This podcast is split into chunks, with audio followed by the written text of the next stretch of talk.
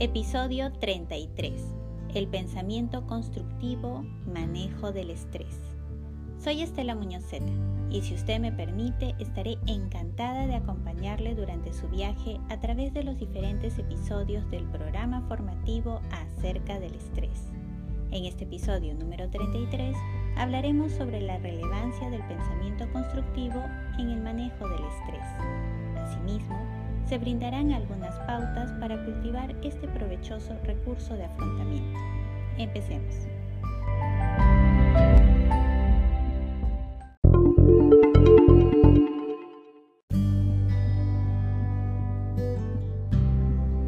La manera como abordamos al estrés está basada en las propias características del estrés. ¿Qué quiere decir esto?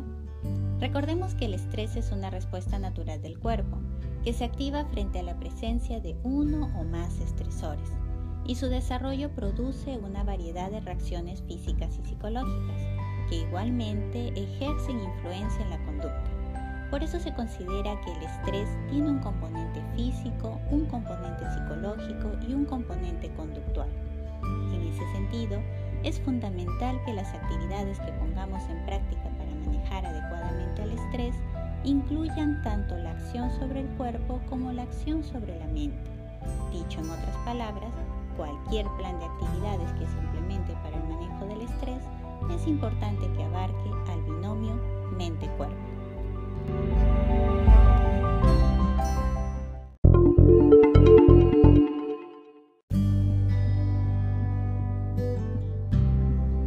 El pensamiento es clave en el manejo del estrés. ¿Pero a qué tipo de pensamiento nos referimos?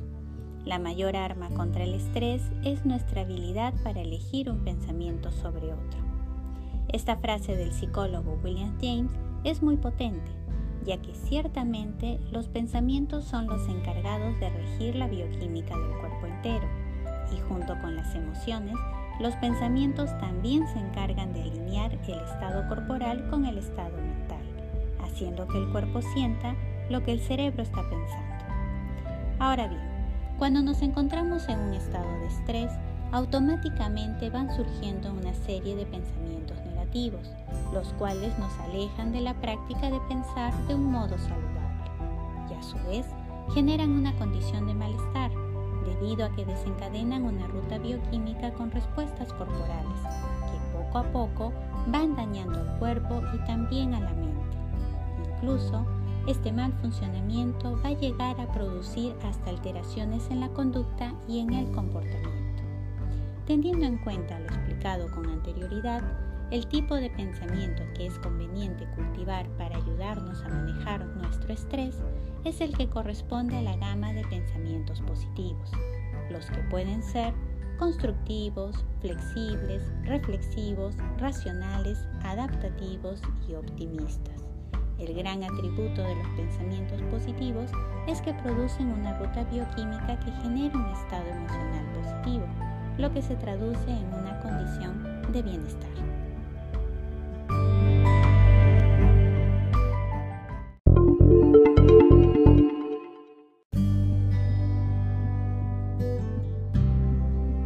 ¿De qué manera podemos transformar los pensamientos negativos en positivos?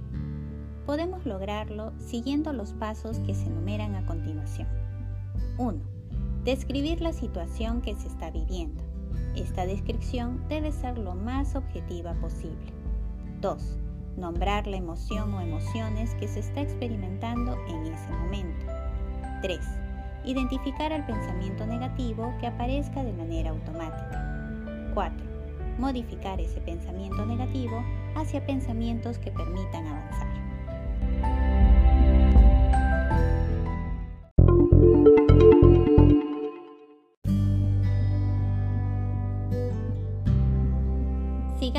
Dirección al pensamiento constructivo. Una vez que hayamos modificado los pensamientos negativos a ideas más amigables, podremos incorporar un toque de creatividad a esos nuevos pensamientos positivos para dirigir la atención hacia la construcción de soluciones, así como la construcción de nuestras propias estrategias de afrontamiento, viendo cada situación como parte de un continuo proceso de aprendizaje de vida. El pensamiento constructivo nos permite crear las herramientas para poder manejar oportunamente el estrés y desde una forma de ver que sea más saludable.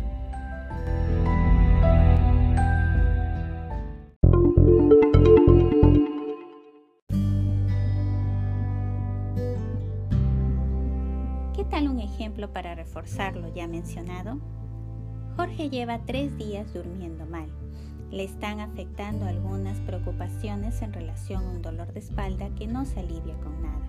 Sin embargo, por estar tan pendiente de la incertidumbre sobre su situación de salud, Jorge ha dejado de comer a sus horas, de tal manera que sus aflicciones han aumentado. Ya no se trata solo del dolor de espalda y la dificultad para conciliar el sueño. Jorge ahora también se siente cansado, irritable y se queja de ardor en el estómago. Él cree que quizás está desarrollando una grave enfermedad y siente temor de que ese pensamiento se vuelva una realidad. Transformemos este pensamiento negativo siguiendo nuestra secuencia de pasos. Descripción de la situación.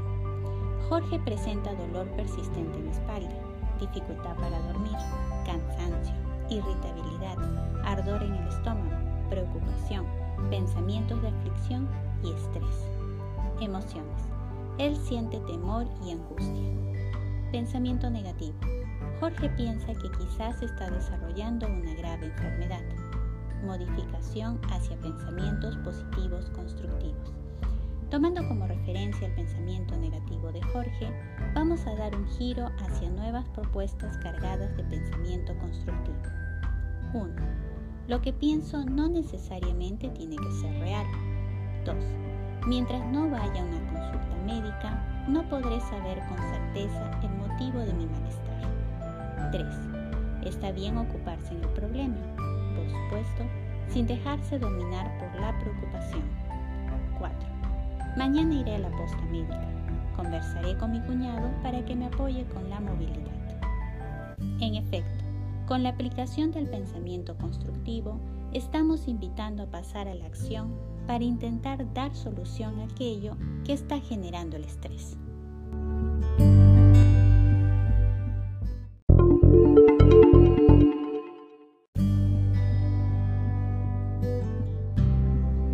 Finalmente, un relato que compartir. A modo de resumen, comparto nuevamente la fábula sobre el estrés y la preocupación. Este relato muestra con precisión ¿Qué podría ocurrir si nos mantenemos sujetos a pensamientos negativos, como por ejemplo las preocupaciones? Aquí vamos.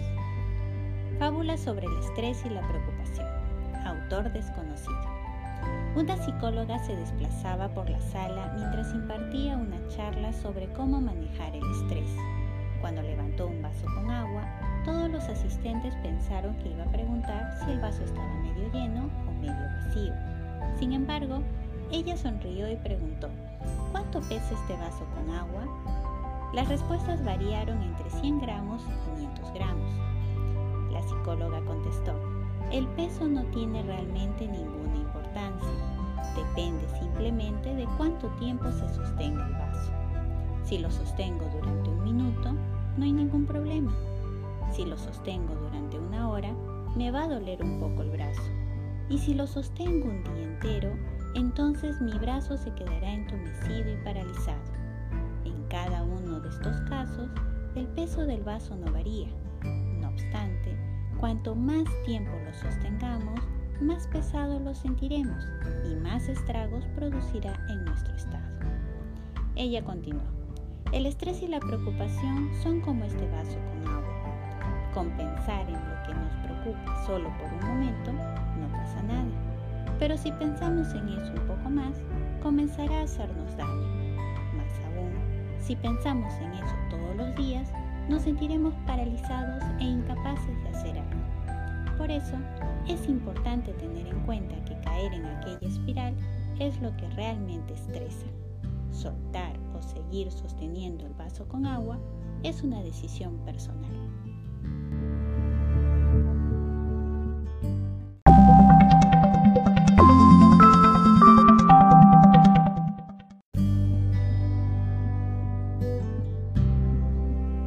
Desea repasar este tema, le invito a visitar la web de Santore. Allí encontrará las publicaciones del programa formativo acerca del estrés, que incluye audios, infografías, ideas fuerza, contenidos adicionales y mención a fuentes consultadas. Muchas gracias por su participación y nos reencontramos en el próximo episodio. Recuerde que el podcast programa formativo acerca del estrés está disponible en las plataformas Anchor, Spotify, Picker, Radio Public, Pocket Cast y Google Podcast. Cada domingo un nuevo tema.